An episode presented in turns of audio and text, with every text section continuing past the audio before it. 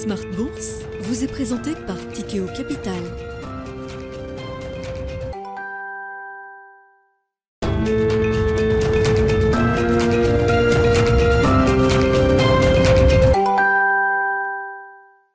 Bonjour à tous et bienvenue dans Smart Bourse. Smart Bourse, votre rendez-vous bourse deux fois par jour en direct sur Bismart à midi et demi. Tout d'abord, une demi-heure pour décrypter la tendance à la mi-journée avant la grande édition du soir. Une heure cette fois-ci pour revenir sur l'actualité politique, économique, mais surtout financière dans Smart Bourse. Et au sommaire de cette édition, nous reviendrons en plateau euh, sur cette saison des résultats qui arrivent presque au bout en France. Il reste encore deux valeurs du CAC 40, notamment à publier leurs résultats d'ici jeudi prochain. Des résultats qui témoigne d'une résistance des grandes entreprises françaises sur l'année 2022 avec par exemple un résultat net record pour Stellantis ou encore l'anticipation d'une progression de ses résultats pour AXA en 2023. Deux titres qui soutiennent aujourd'hui le cours de l'indice parisien avec Bouygues également qui fait euh, état d'une progression de son résultat opérationnel. Le CAC 40 qui, notons-le d'ailleurs, revient dans le vert aujourd'hui après quatre séances de baisse consécutives. Il récupère une partie de ses pertes sur la période, alors que les indices américains ont eux aussi ouvert dans le vert, même si le Dow Jones est plutôt à l'heure où on se parle, à l'équilibre. Nous nous demanderons en plateau dans un instant comment lire les marchés via le prisme des bonnes nouvelles macro et microéconomiques qui alimentent tout de même, rappelons-le, des scénarios de durcissement monétaire cette année.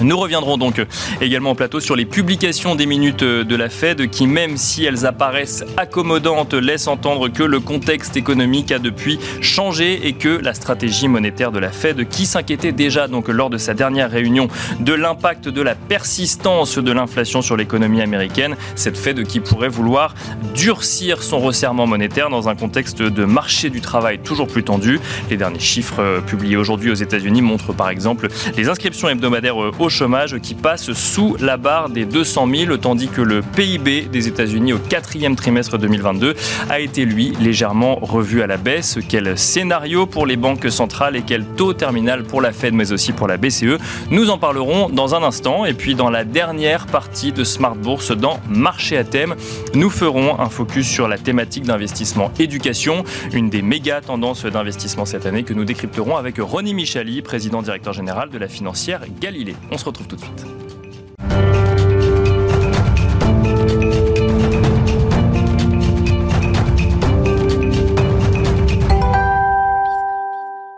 Et on commence tout de suite avec Tendance, mon ami, le résumé complet de l'actualité boursière du jour proposé par Alix Nguyen. Alix, le CAC 40, reverdit à l'heure où l'on se parle.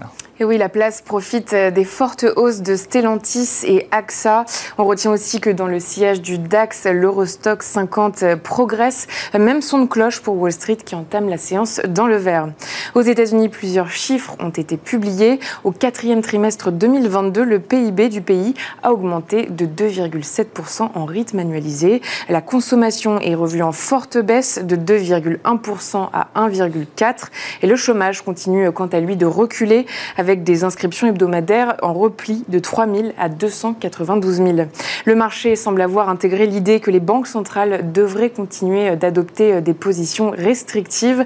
Pour rappel, hier soir, la publication des minutes de la dernière réunion du comité de politique monétaire de la Fed indiquait que plusieurs responsables de l'institution restent favorables à une hausse plus importante des taux d'intérêt de 50 points de base.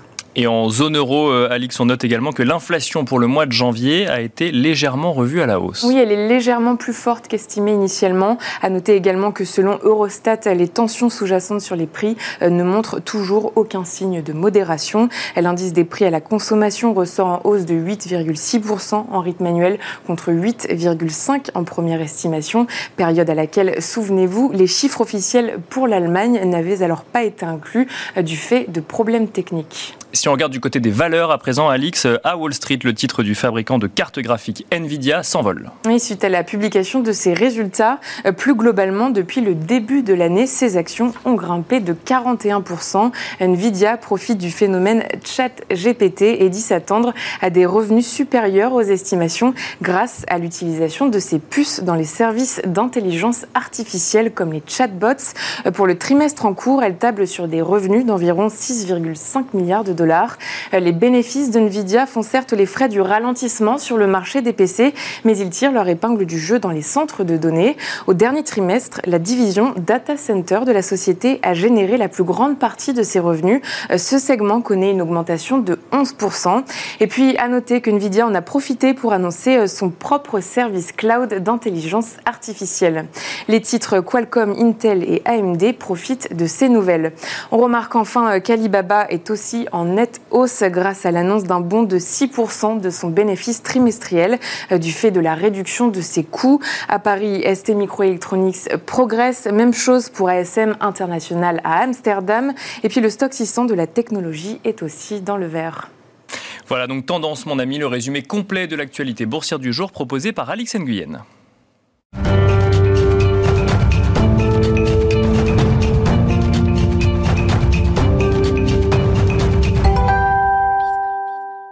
Et c'est parti à présent pour Planète Marché, une quarantaine de minutes ensemble pour tenter de décrypter l'actualité politique, économique et surtout financière dans Smart Bourse. Pour nous accompagner ce soir, nous avons le plaisir de recevoir en plateau Didier Borowski. Bonsoir Didier Borowski. Bonsoir. Bienvenue sur le plateau de Smart Bourse. Vous êtes responsable recherche politique macro chez Amundi Institute. Nous avons euh, le plaisir d'accueillir également Thierry Leclerc. Bonsoir Thierry Leclerc. Bonsoir Nicolas. Vous êtes président fondateur d'AlphaJet Fair Investor et nous avons le plaisir d'accueillir également Vincent Chéniaud. Bonsoir Vincent Chéniaud. Bonsoir Nicolas. Vous êtes directeur de la recherche chez Generali Investment. Je vous propose de commencer avec vous, Didier Borowski. On va commencer avec l'actualité, ces fameuses minutes du FOMC que nous avons découvert hier soir, que les marchés attendaient depuis plusieurs jours. Finalement, ces minutes se sont montrées plus accommodantes que ce que l'on aurait pu anticiper à la lumière des statistiques que l'on a découvert depuis, notamment sur la résistance de l'économie américaine. Et donc, on considère qu'elles sont un petit peu datées. La question que j'ai envie de vous poser, c'est finalement, est-ce qu'aujourd'hui tous les signaux sont au vert, si je puis dire, pour que la Fed continue à augmenter ses taux face à une économie résiliente et face à une inflation qui décélère plus lentement que prévu? Hum. Oui, mais en effet, et puis un élément qui est très important, c'est qu'ils notent tous euh, la résilience du marché du travail. Alors on peut se poser des questions sur combien de temps ça va durer, mais en tout état de cause, quand on a un marché du travail qui résiste, ça veut dire des, et une croissance qui va être amenée à ralentir si on est dans cette configuration, ça veut dire des gains de productivité qui vont être en berne, des coûts salariaux unitaires en hausse, on a un marché du travail tendu, ça veut dire des salaires en hausse, euh, et puis la résilience de les, donc sur le plan inflationniste, ça peut légitimer l'idée que l'inflation sous-jacente va ralentir, mais beaucoup plus lentement que prévu. Donc ça, ça va inciter les faucons à conserver, euh, Bien sûr, je veux dire, euh, à continuer de mettre l'accent sur la nécessité de continuer de remonter les taux d'intérêt. Et puis, euh, on a la résilience de l'économie qui va aussi sans doute les pousser à, aller dans cette direction. Il y a un élément, à mon, sens, qui est important, qui explique les divisions, d'ailleurs, qu'on voit au sein de la Réserve fédérale comme de la Banque centrale européenne, c'est les divisions autour de quelles sont les bonnes conditions financières. Alors, je m'explique.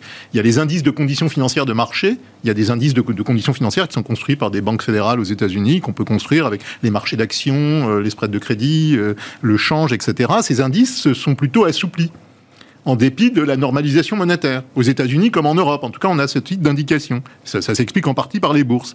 Euh, en revanche, quand on regarde les conditions de crédit dans la vie réelle aux entreprises et aux ménages, c'est-à-dire les taux d'intérêt, hein, bien sûr, eux ils montent. Et donc mmh. ça vient durcir les conditions de crédit. Et donc c'est ça. Et ça, a priori, c'est peut-être la bonne métrique pour anticiper la demande domestique de demain. Bien sûr. Et donc, que ça a des impacts sur l'immobilier ou autre. Quand, on, quand on entend les banquiers centraux parler des conditions financières, certains regardent davantage les conditions de crédit aux ménages et aux entreprises. Je pense à Powell qui disait qu'on avait déjà un durcissement substantiel des conditions financières. Donc il avait en tête les conditions de crédit, les taux des mortgages, les taux d'intérêt, etc. Et puis d'autres qui insistent sur le fait qu'on a des conditions financières toujours exagérément accommodantes. Alors c'est très important d'avoir ça en tête comme ligne de lecture parce que ça peut expliquer la fracture. Ceux qui pensent que les conditions financières sont trop accommodantes disent bah, finalement la résilience de l'économie doit pousser la réserve fédérale à en faire encore davantage. Tandis que ceux qui pensent qu'en fait les conditions de crédit sont déjà dures anticipent un bel, euh, euh, une belle détérioration de la conjoncture d'ici la fin de l'année et disent bah, c'est le moment de faire une pause. à mon sens, notre sens, hein, à mon institut, c'est plutôt de dire euh, euh, on va arriver au plateau du côté de la réserve fédérale et la communication de la Fed, elle vise à ancrer l'idée qu'il n'y a pas de pivot cette année. Hein. Il ne faut pas rêver d'une baisse de taux cette année. Ça viendra peut-être l'an prochain. Mais, alors que le marché y rêvait encore il y a quelques semaines. Il rêvait encore il y a quelques semaines. Donc on, on insistait sur le fait qu'il n'y a pas de pivot à attendre d'ici la fin de l'année. Il y a peut-être une opportunité plus tard, début 2024, si on a une belle séquence de désinflation sous-jacente.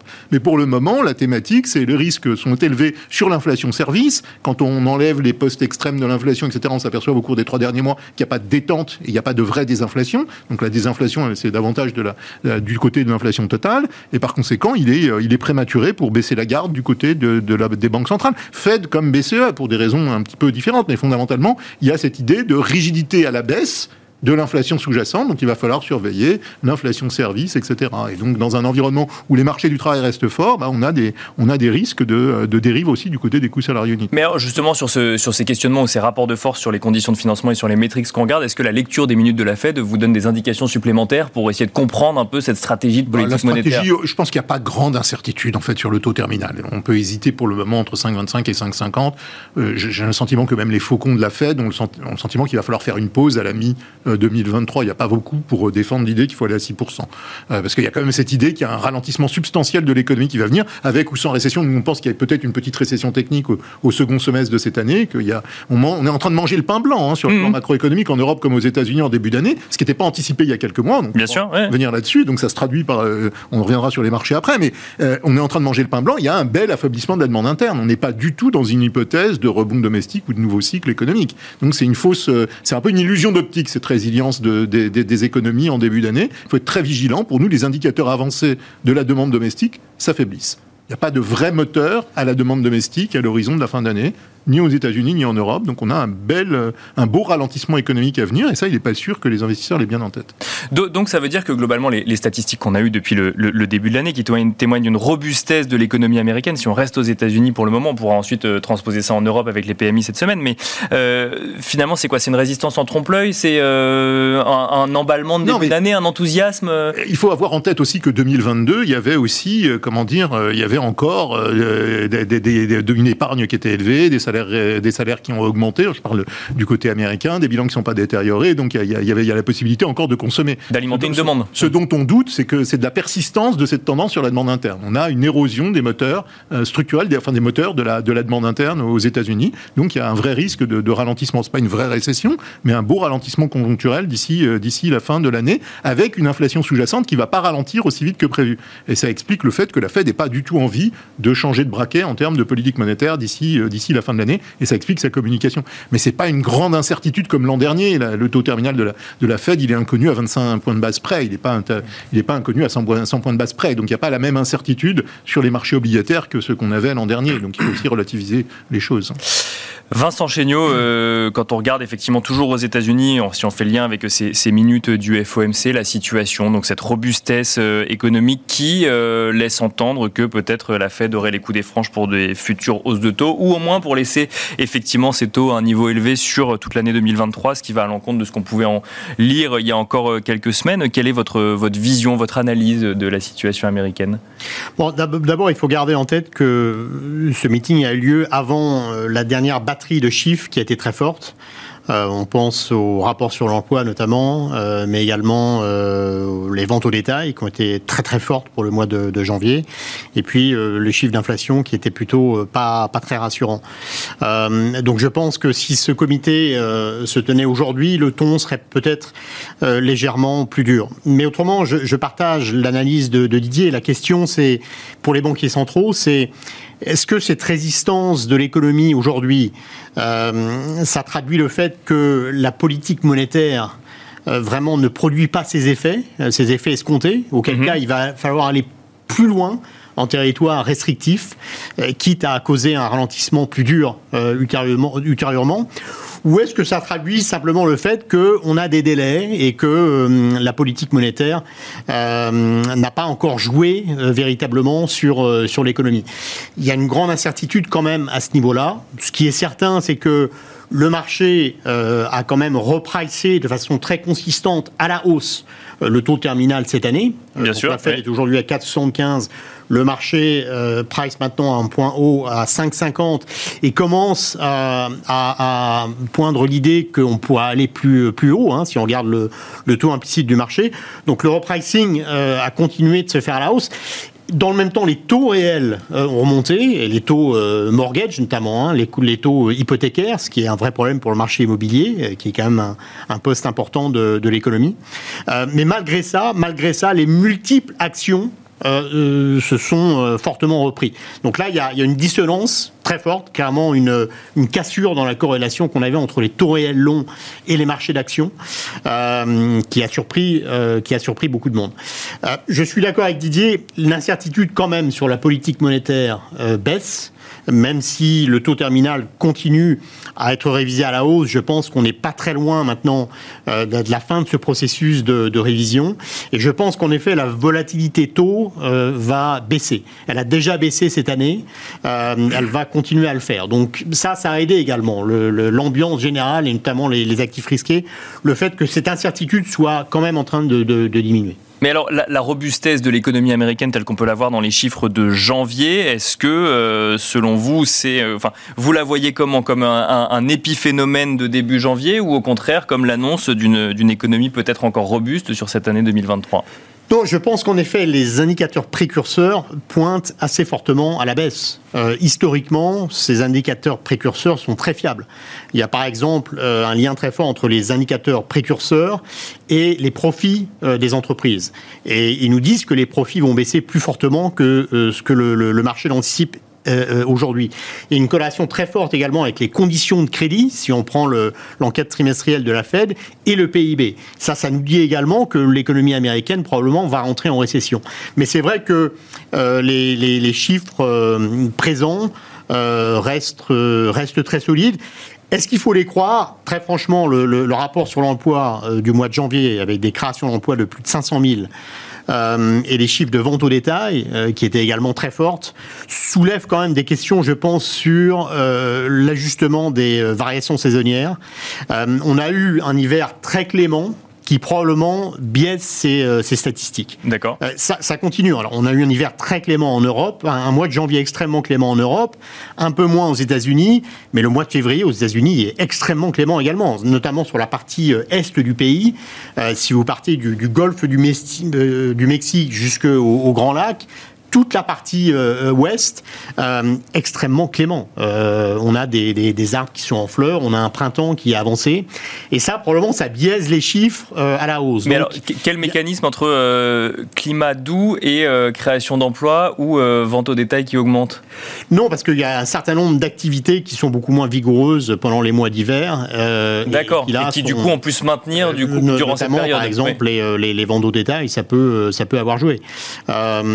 donc attention à ces chiffres qui sont peut-être euh, un peu en, trompe-l'œil. Je, partage l'idée que les indicateurs précurseurs nous envoient quand même euh, des signaux très clairs à la baisse. Alors, la récession probablement sera modérée, elle ne sera pas sévère, euh, mais il ne faut pas extrapoler trop les, chiffres excellents qu'on a eus en ce début d'année aux États-Unis. Bon, bah, ça va nous permettre de faire une transition avec euh, la zone euro où les chiffres sont plutôt euh, pas mauvais aussi, même si après il faut les regarder dans le détail. Mais d'abord, euh, Thierry Leclerc, un mot effectivement sur ces, bah, stratégies banques centrales. Quand on investit sur les marchés financiers, quand on doit faire des arbitrages sur les marchés financiers, est-ce que effectivement que ce soit 5,25, 5,50, voire 6, ça n'est plus tellement le sujet aujourd'hui parce que la stratégie globale a été intégrée finalement dans, les marchés? Vous faites la réponse à ma place. je, suis assez d'accord avec votre point. Euh, l'année 2022 a été euh, très dure pour les marchés parce que justement on été euh, dans, des territoires inconnus. et là, effectivement, maintenant, on, parle de 25 points de base, mais il y a, un an, personne anticipait qu'on serait à, à, 4,5% à la fin de l'année. donc le, gros du travail, enfin les, les, quatre séries de 75 points de base, elles sont derrière nous. Donc là, effectivement, il y, a des discussions techniques qui s'engagent. Euh, mais moi, ce que je constate, c'est qu'on suit aussi les indicateurs de surprise sur l'inflation. Alors, euh, en, en, Europe, on en a encore un tout petit peu, donc des surprises négatives sur l'inflation. Aux États-Unis, elles ont pratiquement disparu et, pour remettre aussi dans le jeu euh, de la discussion, en tout cas euh, la Chine, euh, ça, fait, ça fait belle lurette qu'on n'a pas de surprise négative sur l'inflation en Chine. Donc ce que je veux dire, c'est qu'on a eu un pic énorme au printemps l'année dernière sur, les, sur l'inflation, qui effectivement est complètement sorti des rails habituels et donc a surpris les économistes. Et là, ce mouvement, il est vraiment derrière nous. Et de l'autre côté, sur les surprises macro, euh, là, pour le coup, on a plutôt des surprises positives depuis, depuis quelques semaines. Euh, donc, c'est en, Europe, aux États-Unis, en Chine. En Chine, c'est euh, enfin c'est pas qu'une vue de l'esprit. Hein. On, a, on a quand même une, une, forte accélération ces dernières semaines.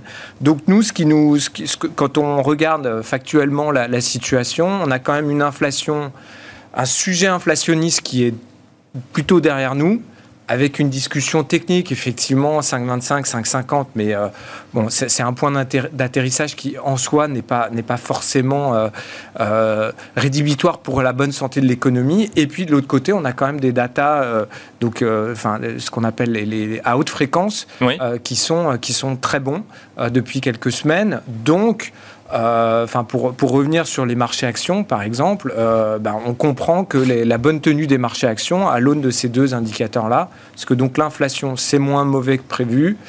Et euh, sur les, données économiques, c'est meilleur que prévu. Donc euh, tout ça, ça fait quand même une conjonction d'éléments plutôt favorables pour les marchés.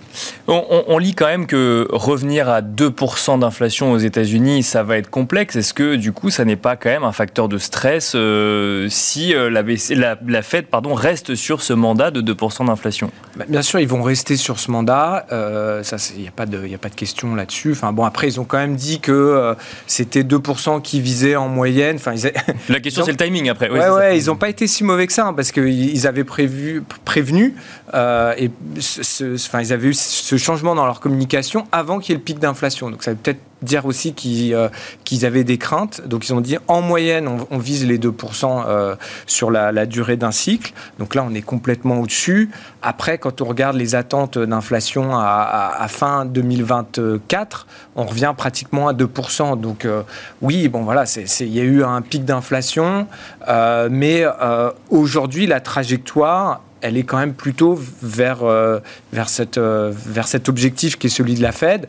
Après, enfin, on a quand même eu des mauvaises surprises ces derniers mois sur l'inflation, donc il ne faut pas non plus avoir un discours que la partie est complètement gagnée. Il va y avoir encore des sujets, ça ne va pas être un long fleuve tranquille, mais en tout cas, il me semble que la trajectoire, elle est, assez claire euh, pour un retour à 2%. Et maintenant, pour finir, c'est vrai que les, les banquiers centraux, c'est pas du tout leur intérêt aujourd'hui de sortir du bois en disant justement la partie est gagnée, vous savez quoi, euh, le pivot qui a été évoqué, donc ils maintiennent des anticipations. Bien sûr. Euh, ils ont fait tout ce travail fastidieux pour eux et pour les marchés d'augmenter les taux, c'est pas pour euh, baisser la garde dès aujourd'hui. Donc l'inflation reste élevée. On a une trajectoire de désinflation quand même qui est présente depuis juin. On était à plus de 9% aux États-Unis. Hein, aujourd'hui, on est à 6,5%. Donc il y a quand même une belle trajectoire de désinflation. Quand on se projette les projections valent ce qu'elles valent, mais on a quand même une visibilité pour revenir quelque part à la fin de l'année 2024 sur 2%. Et donc aujourd'hui, on reste sur, enfin, les banquiers centraux restent sur un discours euh, évidemment euh, euh, faucon pour, pour éviter qu'il y ait des, donc des anticipations qui s'inscrivent à la baisse trop tôt. Si on regarde toujours avec vous, Thierry Leclerc, la zone euro à présent, donc on a des, des, indices européens qui surperforment les indices américains. On a un CAC 40 qui a inscrit un nouveau plus haut en fin de semaine dernière. On a des indices d'activité en zone euro qui sont plutôt élogieux, même si effectivement ils sont plus plus tiré par la partie service que par la partie activité euh, manufacturière. On a, si on regarde le CAC 40, des résultats d'entreprise qui se tiennent plutôt bien. Alors il y a toujours de la prudence hein, pour cette année 2023, mais globalement, on est sur des résultats positifs et optimistes. Est-ce qu'on a euh, un certain nombre d'éléments pour parler de moment Europe pour les investisseurs euh, aujourd'hui? Oui, je, pense, effectivement. là, pour moi, il y a trois points à avoir en tête qui, sont sur des temps différents. Donc il y a vraiment quelque chose de séculaire qui est la, baisse des taux, euh, donc qu'on a eu depuis le début des années 80. Euh, et donc la baisse des taux d'intérêt réels, ou enfin nominaux ou réels, euh, a, conduit à une baisse du taux d'actualisation implicite sur les actions. Dit autrement, ça donné du vent dans le dos pour les actions et des, expansions de, multiples de valorisation. Donc ça, c'est quelque chose qu'on a eu pendant 40 ans pratiquement, et donc qui a soufflé quand même de manière assez, assez importante sur les marchés actions, et qui a été...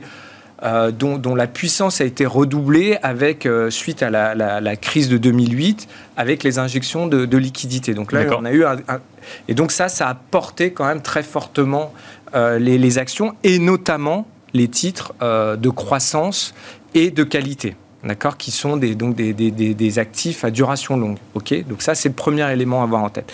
Deuxième élément, euh, aux États-Unis, on a eu les, donc les GAFAM.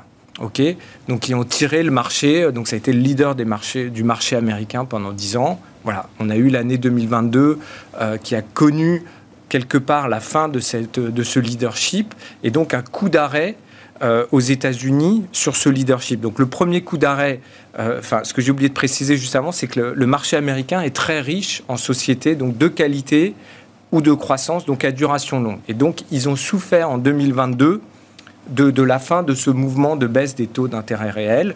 Voilà. Ensuite, il y a eu l'épisode GAFAM. Et plus conjoncturellement, euh, c'est vrai que les résultats des sociétés européennes, là je, vais juste prendre l'exemple du CAC 40 que vous citiez précédemment, euh, la croissance euh, du chiffre d'affaires donc des, sociétés du CAC 40, on est à plus 28% sur 2022 et, le, les, résultats c'est plus 20%.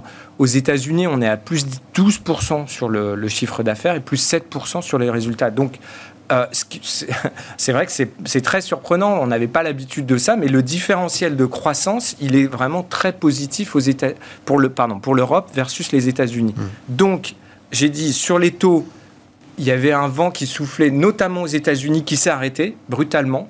Et donc, à contrario, la, cote européenne est plus riche en titres value. Bien sûr. Eux, ils en ont bénéficié. Donc ça, c'était le premier élément. Là, pour le coup, la fin de cet élément euh, séculaire. Deuxièmement, euh, les GAFAM qui ont connu un, coup d'arrêt en 2022 et troisièmement des chiffres quand même qui sont très bons avec un différentiel de croissance substantiel pour une fois pour l'Europe. Et donc effectivement on a une très bonne euh, configuration pour les marchés européens. Donc ça ne monte pas sur rien sur du vent. Ça monte sur des éléments concrets. Euh, et quand je reprends ça bah, les taux d'intérêt réels ce qui a été dit tout à l'heure je pense qu'effectivement on n'a pas vu encore euh, la morsure réelle sur les actifs à duration longue, quand on regarde, il y a encore un potentiel de baisse, certainement sur ces titres-là. Surtout que même si on va un peu plus loin, quand on regarde sur les dix dernières années, ça c'est très intéressant. Est-ce que ces sociétés donc de qualité ou de croissance ont, préparé l'avenir? C'est-à-dire, est-ce qu'elles ont investi dans la, la R&D ou est-ce qu'elles ont augmenté leur base d'actifs pour générer de, la croissance de Bien sûr, oui. Et en fait, on se rend compte que euh, pas trop. Pas trop. Donc il y a une vraie question quand même de soutenabilité de la croissance de ces sociétés-là. Euh, c'est vrai que la lecture qu'on peut en faire, c'est à force de, racheter ses propres actions, bah, quelque part... On soutient les cours Voilà, on soutient les cours, super, mais d'un autre côté, c'est du cash à un moment qui va manquer euh, sur le temps long dans lequel normalement les sociétés sont censées s'inscrire. Et donc là, il y a eu peut-être un peu trop de court-termisme de, ces sociétés-là. Et donc, il y a quand même un vrai questionnement à moyen terme pour ces sociétés-là. Et donc, pour le marché européen, on n'en a pas bénéficié pendant 10 ans. Bah, Aujourd'hui, on en souffre moins et on a plutôt une conjonction d'éléments favorables. Didier Borowski, euh, sur, euh, sur ce moment Europe, si on peut l'appeler ainsi, effectivement, quand on regarde la surperformance des marchés euh, européens, les, la, solidité des entreprises, finalement, on voit que les grandes entreprises, en tout cas celles de, qui, qui composent le CAC 40, se tiennent bien. Est-ce que c'est de bon augure pour cette année 2023 pour, pour l'économie européenne? Ouais, Nous, notre sentiment, c'est qu'on est en train de manger notre pain blanc du côté des profits. C'est-à-dire qu'on avait, si on remonte à il y a quelques mois, on avait eu l'idée d'une année en deux temps, plutôt des déceptions en début d'année et puis euh, euh, de meilleurs auspices plutôt euh, dans la deuxième partie de l'année. Là, on peut se demander si c'est pas l'inverse exactement qui va se produire. ce que je veux dire, c'est que les marges bénéficiaires des entreprises, elles vont pas monter au ciel, elles vont être érodées. Hein, le pricing power des entreprises était très fort l'année dernière, donc on est encore dans cette dans cette vague où l'inflation finalement a bénéficié au profit des entreprises. Ça, ça peut pas durer éternellement. Puis on va avoir une baisse des revenus parce qu'on va avoir un, affaiblissement de la consommation des ménages. Donc du côté des profits, je crois pas que les profits d'aujourd'hui soient un bon indicateur avancé des profits de demain. Ça l'a jamais été d'ailleurs, hein, soit dit en passant. Donc non, c'est pas excessivement rassurant. C'est une bonne nouvelle à court terme, mais on peut se demander si on n'est pas en train de manger le pain blanc euh, de l'année, avec euh, des marchés d'actions qui surréagissent un peu à la hausse compte tenu, de, euh, compte tenu des, des, fondamentaux. Alors ceci étant dit, quand on regarde les flux, on s'aperçoit que ce qui a tiré la cote européenne, c'est pas les investisseurs institutionnels de la zone euro, c'est davantage les investisseurs étrangers. On a vu par exemple des, des, investisseurs américains entrer sur le marché européen. Donc là, il y a aussi cette idée aussi hein, du côté des Américains que c'est trop tôt. Je veux dire, les, marchés actions américains sont encore euh, dans le rouge, enfin en tout cas sont encore en risque. Il y a ces anticipations de récession euh, qui arrivent. Il y a l'idée que le dollar va se déprécier.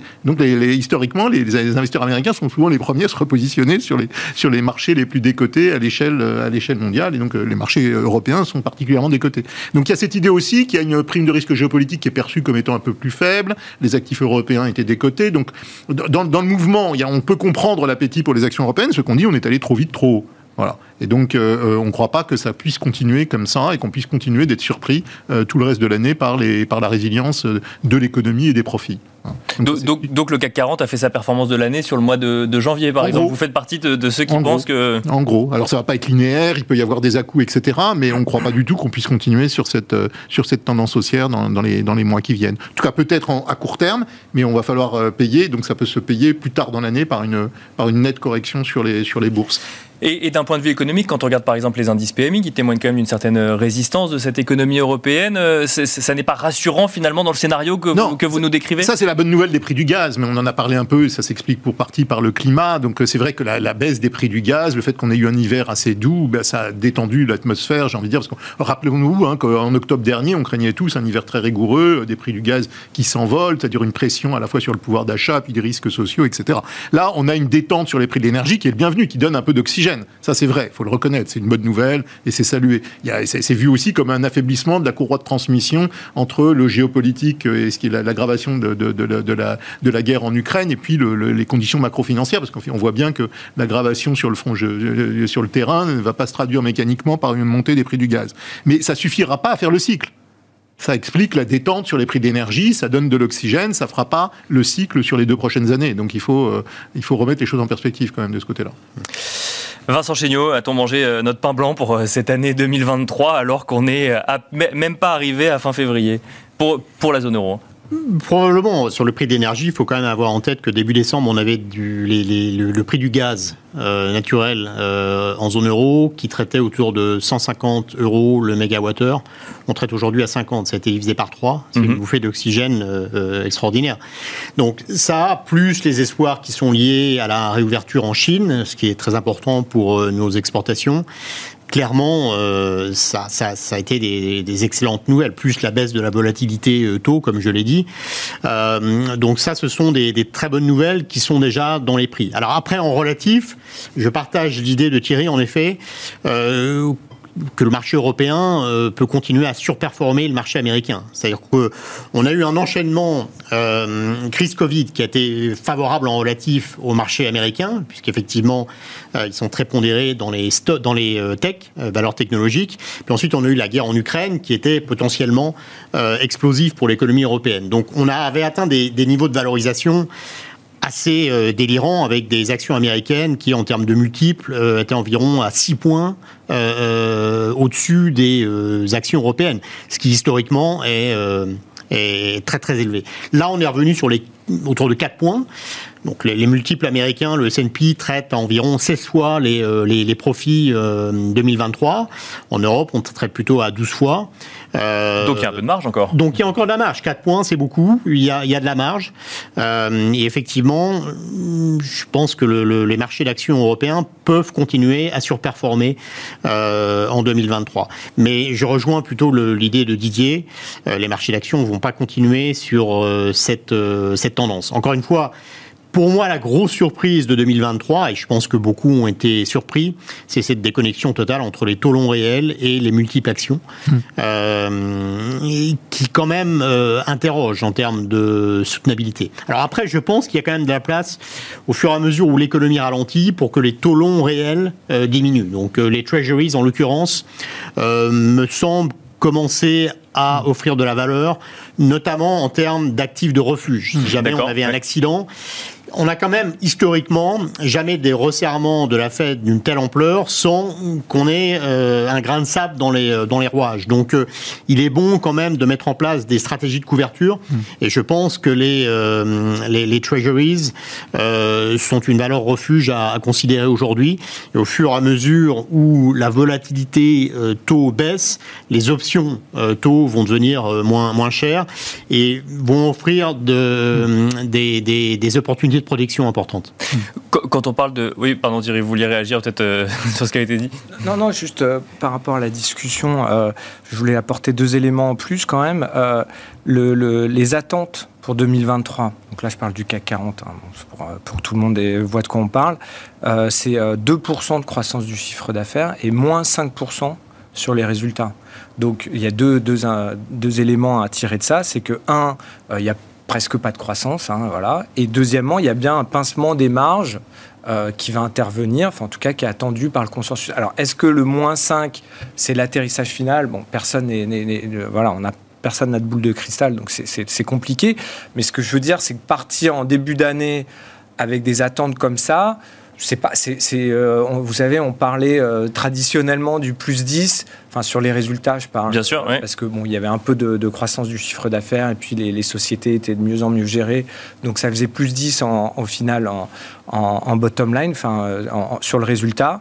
Euh, là, euh, aujourd'hui, on est donc à moins 5. Donc c'est quand même un élément aussi réconfortant pour dire que le, consensus, il n'est pas complètement à, l'envers et il a déjà donc pris en compte le, enfin, les difficultés de l'économie hein, qu'on a eues, qui, sont, qui sont réelles dans, dans les attentes. Et puis le deuxième élément que je voulais dire, c'est que euh, euh, pour, pour, réconforter aussi la vision sur l'Europe, ce que j'ai dit tout à l'heure, c'est que la, la, value, euh, pour le coup, n'a jamais été aussi peu chère, que ce soit en Europe ou aux États-Unis. donc, donc, donc, c'est vrai que sur la croissance, comme je l'ai dit avant, il y a des éléments inquiétant, je pense, structurel, donc il faut, être prudent. Par contre, la value, qui est quand même aussi un des drivers du marché, on a peut-être tendance à l'oublier, euh, on a eu tendance à l'oublier ces dix dernières années, mais la value, elle est euh, attractive aujourd'hui, euh, notamment en Europe. Et donc, je pense que c'est pour ça que les investisseurs ne mmh. se trompent pas et reviennent tout doucement constituer des positions parce qu'ils se disent que sur les taux d'intérêt réels, on n'a pas trop de visibilité. donc ça sert à rien de jouer une baisse importante des taux d'intérêt réels dans les prochains mois, même dans les prochains trimestres, voire même dans les prochaines années. Euh, et donc, là où il y a potentiellement un gisement, un corps de croissance un potentiel de hausse sur les marchés s'arrête sur la value avec une renormalisation qui peut se faire dans les, donc dans les prochains trimestres. Mais je rebondis sur, euh, effectivement ces, valeurs euh, value. Donc quand on parle de valeurs industrielles ou autres, on a besoin de matières premières, des matières premières qui effectivement reculent un petit peu aujourd'hui, mais où il y a quand même un, questionnement vis-à-vis de la réouverture de la Chine. D'un côté, ça peut être porteur pour nos économies, pour, vendre, mais de l'autre, ça peut faire monter aussi la concurrence de la demande sur l'achat de matières premières est-ce que ça n'est pas un risque pour cette économie européenne, justement? Ou une opportunité, tout dépend de quel point de vue on se place. Non, mais... non, mais effectivement, bah, si on a un baril qui revient à 100 euh, ou voire même à 120, c'est pas bon pour nos, économies euh, globalement. On est importateur en Europe, euh, on ne produit pas une goutte de pétrole, enfin je schématise, mais c'est pratiquement ça.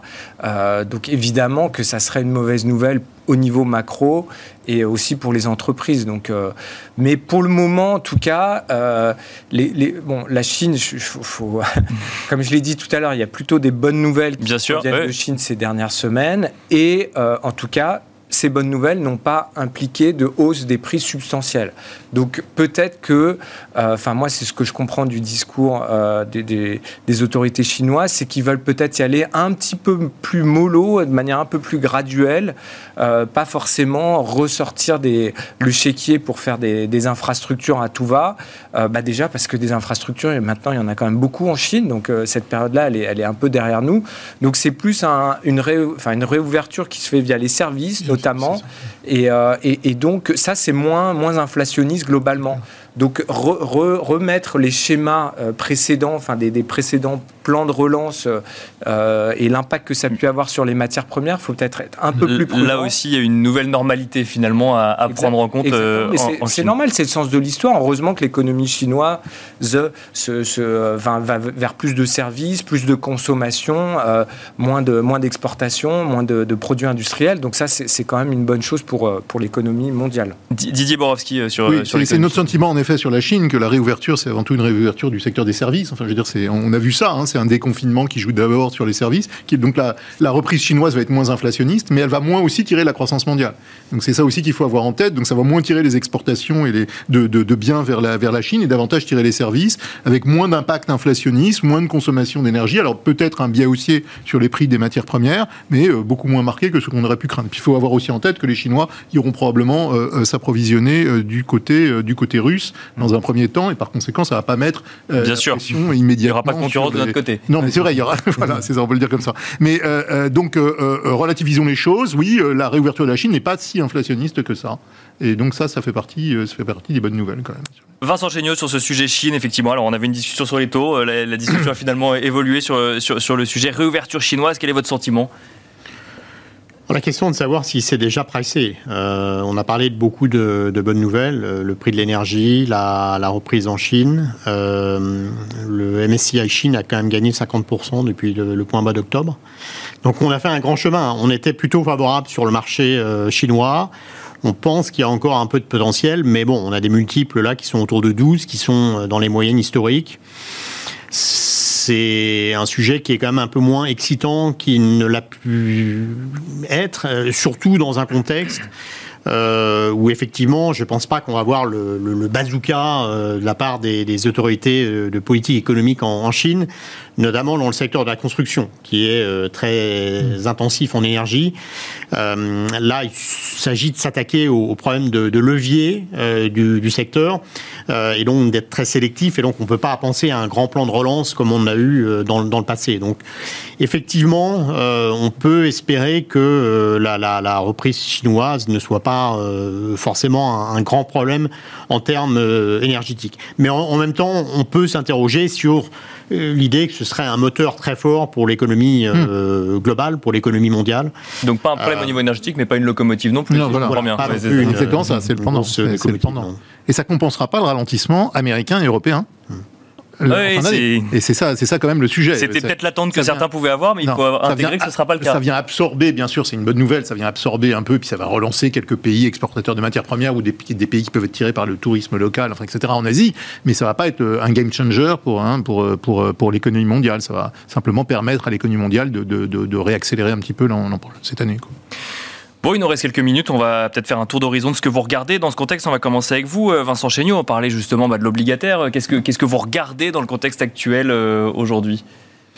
Bah, J'ai parlé de, dissonance tout à l'heure euh, entre les taux réels et les marchés d'actions. une autre dissonance, c'est par exemple ce, qu'on, voit dans les courbes de taux d'intérêt qui sont très inversées. Et donc, ça envoie plutôt le signal de récession. Cet indice que ce signal est faux euh, ne, s'applique plus aujourd'hui. J'ai quand même beaucoup de mal à le croire. La réalité, c'est que la Fed va aller en territoire très restrictif et que historiquement, ça a toujours un impact sur, euh, sur l'économie.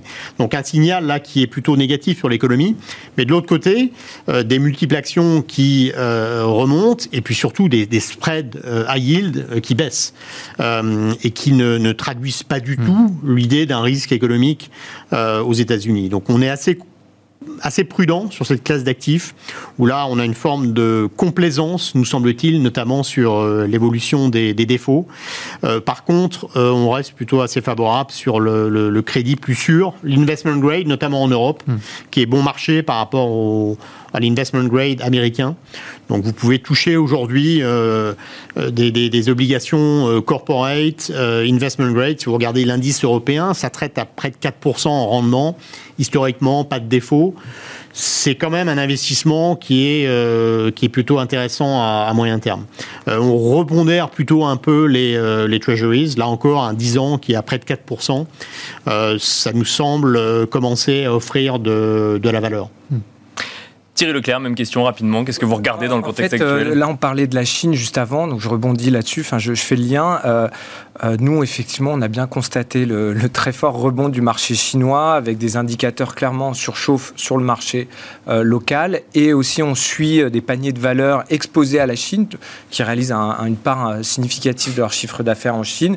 Et là aussi, on a eu un, rebond très important sur une période de temps courte. Euh, et donc, on était en territoire de surchauffe. Donc là, ça se stabilise depuis quelques semaines, depuis, euh, disons, une dizaine, quinzaine de jours, ce qui me semble assez normal, effectivement, parce que euh, on a eu quand même un, très fort retour, un peu même presque quasiment un mouvement de panique sur, sur, ce, sur cette thématique-là. Donc là-dessus, on est un peu prudent et on préfère, on préfère un petit peu alléger ces, thématiques-là pour le moment. Et ce qu'on qu'on renforce dans les portefeuilles en ce moment, c'est surtout de l'automobile, le secteur bancaire aussi, qui, a une, euh, qui pour le coup, euh, enfin, après tant d'années de, souffrance, semble cocher les cases et être vraiment bien configuré. Il faudra surveiller évidemment les défauts, mais là, c'est quand même un secteur bancaire très, très très costaud qui rentre dans la, dans la crise potentielle, donc avec des multiples de valorisation assez, assez, assez faibles, du, du, du dividende, du, des, des, programmes de rachat d'actions qu'on n'avait jamais, qu'on n'avait plus entendu, dont on n'avait plus entendu parler depuis très longtemps. Donc là, c'est vrai que c'est un secteur aussi qui est favorable aujourd'hui. Didier Borowski, très rapidement, qu'est-ce que vous regardez dans le, dans le secteur actuel, dans le, oui, dans le contexte actuel? je, suis d'accord avec ce qui a été dit, avec, avec Vincent en particulier, hein, sur le, retour sur les titres du Trésor américain. Le, taux 10 ans, à mon avis, a surréagi. En effet, on a décliné, nous, depuis le mois d'octobre, le Bunzarbach, c'est-à-dire retour sur l'obligataire, on continue de penser ça. Euh, entièrement en ligne aussi sur l'investment grade, plutôt Europe que États-Unis. Entièrement d'accord aussi sur high yield qu'il faut éviter, surtout aux États-Unis, hein, avec les récessions, euh, avec la, possibilité d'une récession. Grande prudence sur, euh, les actions, mais bon, on peut aussi se dire qu'il y, a de la valeur dans la value européenne, et donc on peut être surpris encore un peu à la hausse dans les semaines et les mois qui viennent, mais ça on le joue à travers des stratégies optionnelles sur la euh, sur côte européenne, euh, pour pas être complètement absent non plus du, euh, du rallye, du rallye s'il s'avère être plus puissant dans la première partie de l'année, et même si on doute vraiment de sa, de sa, de sa pérennité. Mais on continue de jouer dans, dans l'obligataire, et puis un point important aussi, c'est qu'on a réouvert quelques positions sur l'obligataire émergent, y compris en dette en devise locale, parce qu'on pense que le, dollar a entamé une, une, période structurelle de baisse. Alors ça va pas se matérialiser tout de suite, mais il y a, y a cette idée qu'un lent retour sur l'obligataire émergent, y compris sur les, la devise en dette locale, dans certains pays, peut être porteuse de, rendement. merci. Lentement. Merci beaucoup, merci, merci euh, Didier Borowski, merci Thierry Leclerc, merci Vincent Chéniaud de nous avoir accompagnés dans Smart Bourse. Et quant à nous, on se retrouve tout de suite dans Marché à thème.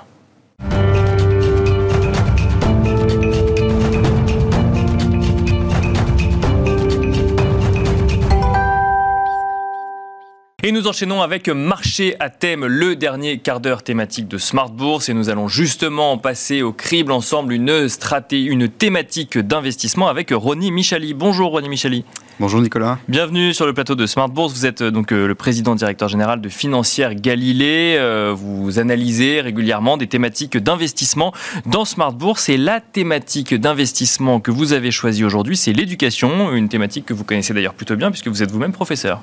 Exactement, euh, professeur à l'ESCP depuis, depuis quelques années. Et donc c'est vrai qu'on étudie euh, via le codex des thématiques euh, chez nous à la financière Galilée l'éducation parmi les 25 thématiques qui sont dans notre outil, le codex. Et l'éducation nous paraît puisqu'elle est euh, une thématique clé qui est regardée par les investisseurs euh, depuis pas mal d'années. Oui, je lisais que ça, ça, faisait même partie des méga tendances euh, actuelles, ou notamment en 2022-2023. On l'a mis, nous, dans la méga tendance émergence des classes moyennes. D'accord. donc c'est vrai que l'éducation est portée par plusieurs méga tendances, mais c'est vrai que l'émergence des classes moyennes est la, est la méga tendance qui la porte le plus. Il y a la croissance démographique, bien sûr, qui, qui la porte beaucoup. Et puis il y a la digitalisation de l'économie, puisque effectivement, il y a beaucoup plus de, e-learning. Alors vous connaissiez, euh, Nicolas, euh, les biotech, euh, les medtech. Bien sûr. les fintech. Et ben vous avez également l'edtech.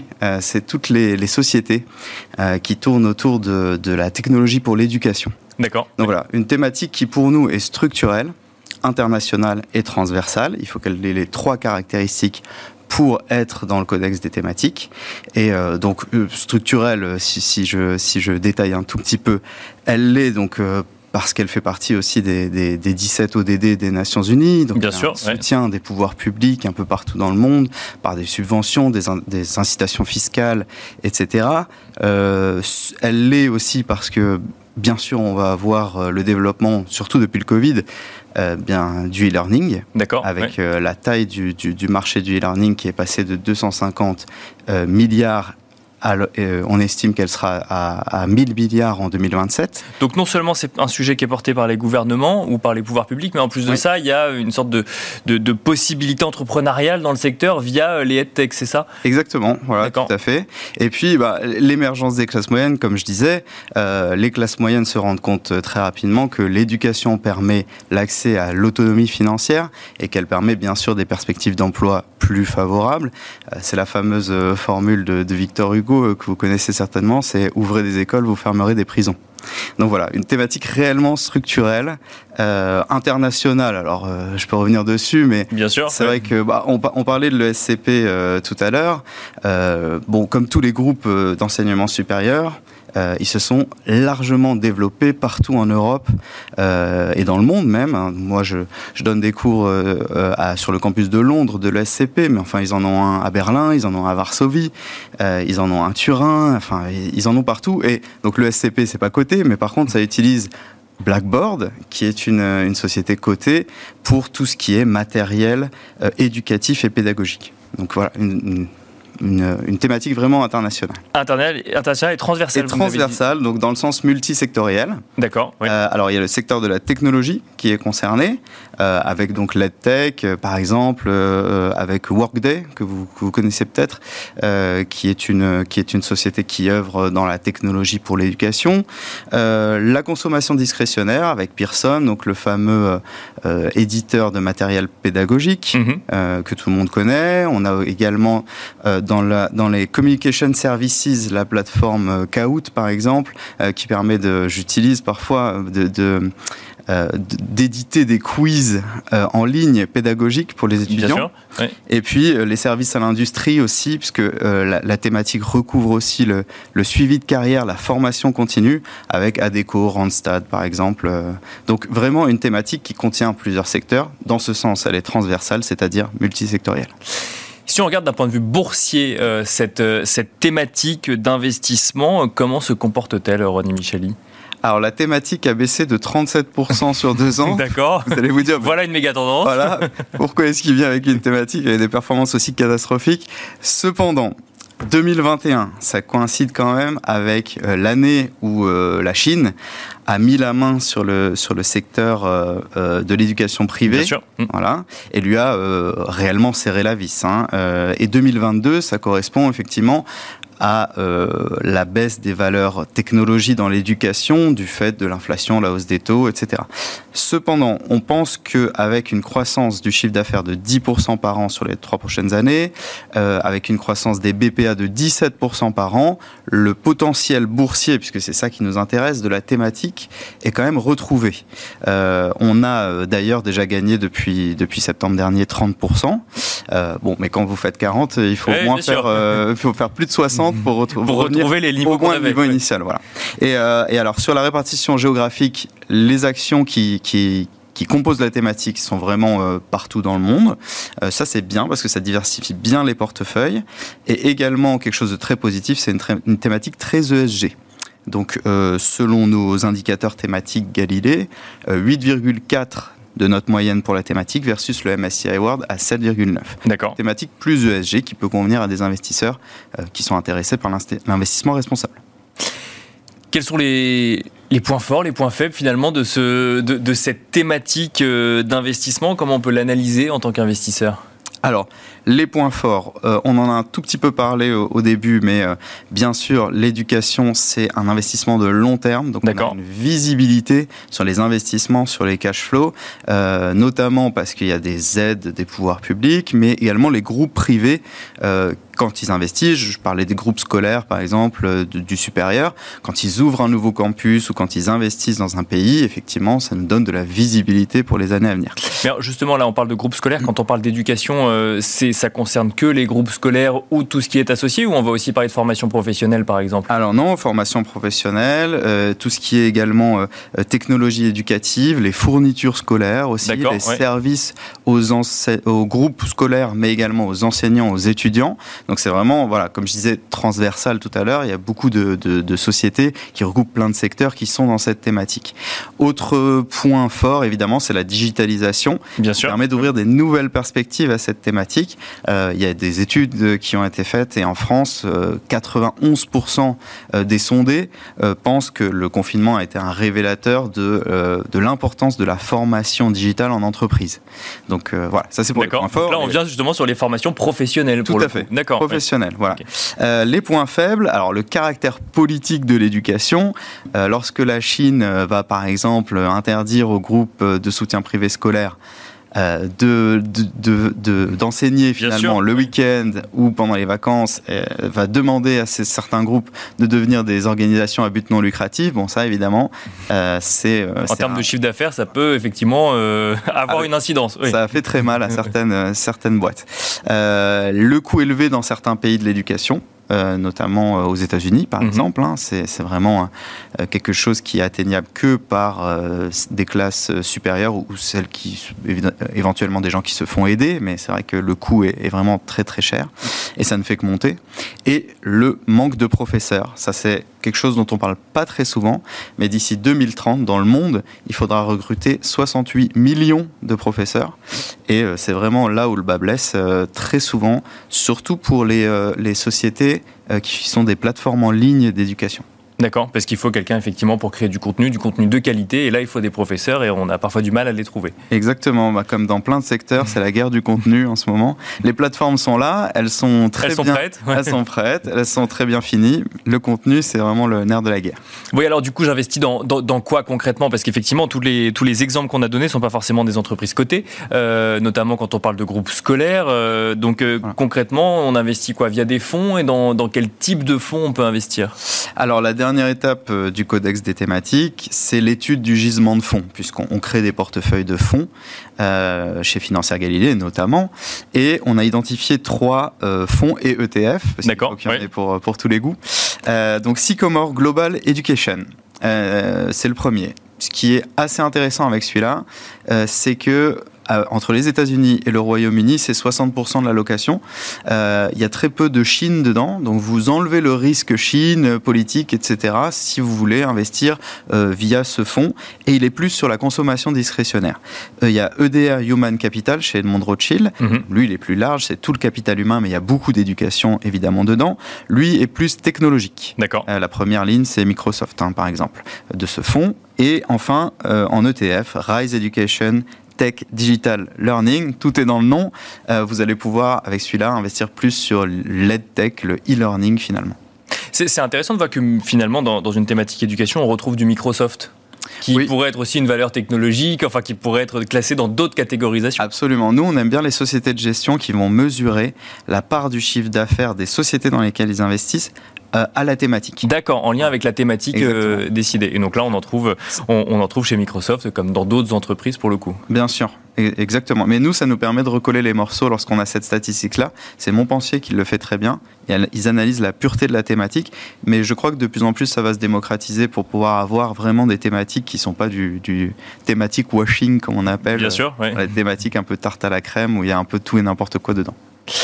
Merci beaucoup, Ronnie Micheli, d'être venu sur le plateau de, Smart Bourse, détailler cette thématique éducation et notamment donc son parcours euh, boursier. Ronnie Micheli, je rappelle que vous êtes président directeur général de Financière Galilée.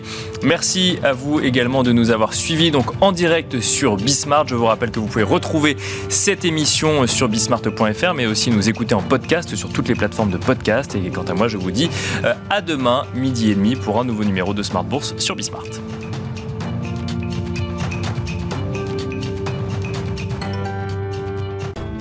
Smart Bourse vous a été présenté par Tikeo Capital.